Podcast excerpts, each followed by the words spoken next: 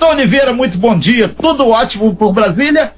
Bom dia para você, grande Renato, Aline Campos, o Lauro, meu amigo Manu, que deve estar tá dormindo agora ainda, caiu uma chuvinha aí, boa para dormir no finalzinho da madrugada, né? Bacana, ótimo dia para todo mundo, excelente quarta-feira, que essa chuva seja chuva de bênção, principalmente para você que está desempregado, corra atrás, aproveite a pandemia para fazer alguma coisa, pensar em algo diferente, de repente, quem sabe até mudar no que você está trabalhando atualmente. Né?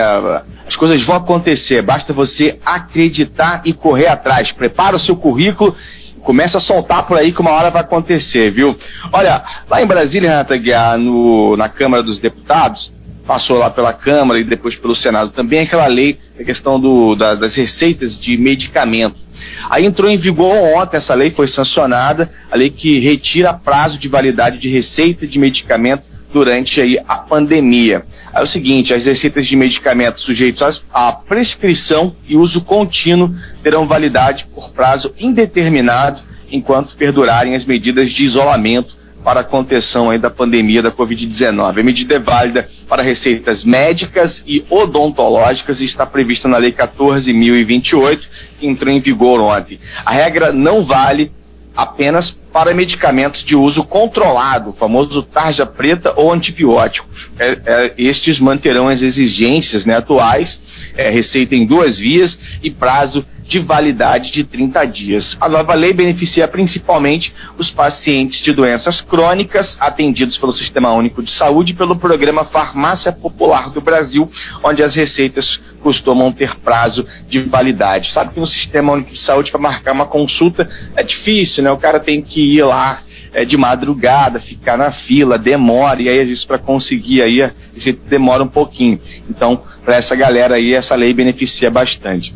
O prazo é adotado pelos gestores públicos como forma de planejar a aquisição dos medicamentos a serem fornecidos. A lei evitará que esses é, pacientes tenham aí que recorrer às novas consultas médicas, né, para receber essas receitas. A lei 14.028 altera a legislação que trata das medidas de emergência sanitária na lei 13.979.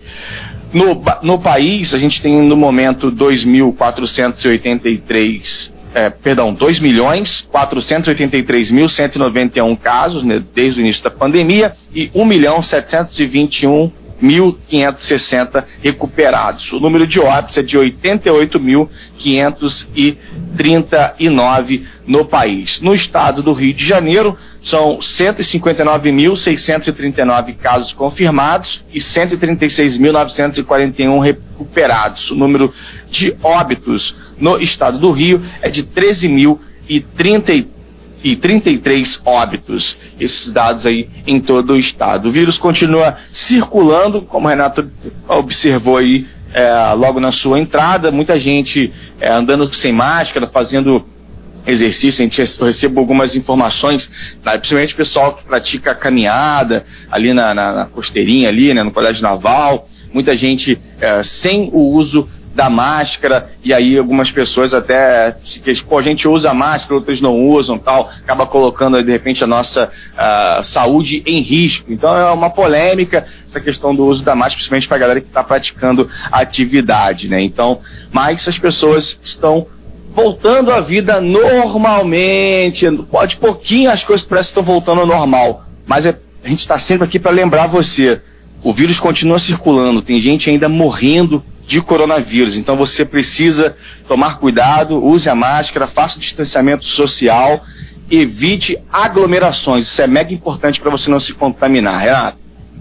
Pois é, Tom, e hoje ainda tem uma informação importante, porque vamos receber aqui a Nena Gama, que é a secretária de turismo lá de Paraty. Paraty, a partir do dia primeiro, vai estar recebendo o de forma mais oficial. E a pandemia continua, por isso todos os protocolos de saúde estão reafirmados e sendo cobrados pelo governo. Isso é importante ficar claro para todo mundo. Tom?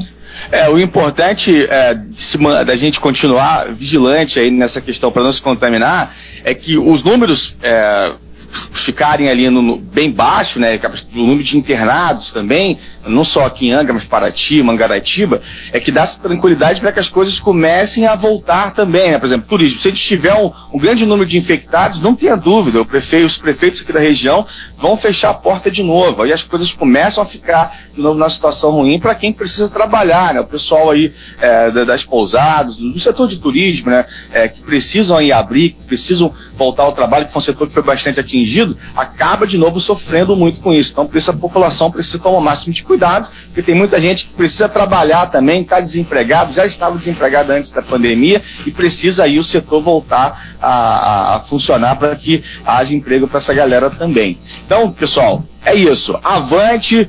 porque foguete não tem ré e muita gente já partiu aí por causa da Covid-19, inclusive aos familiares, nossos pêsames e vamos, vamos seguir. É isso aí, Tom. Muito obrigado pela sua participação mais uma vez.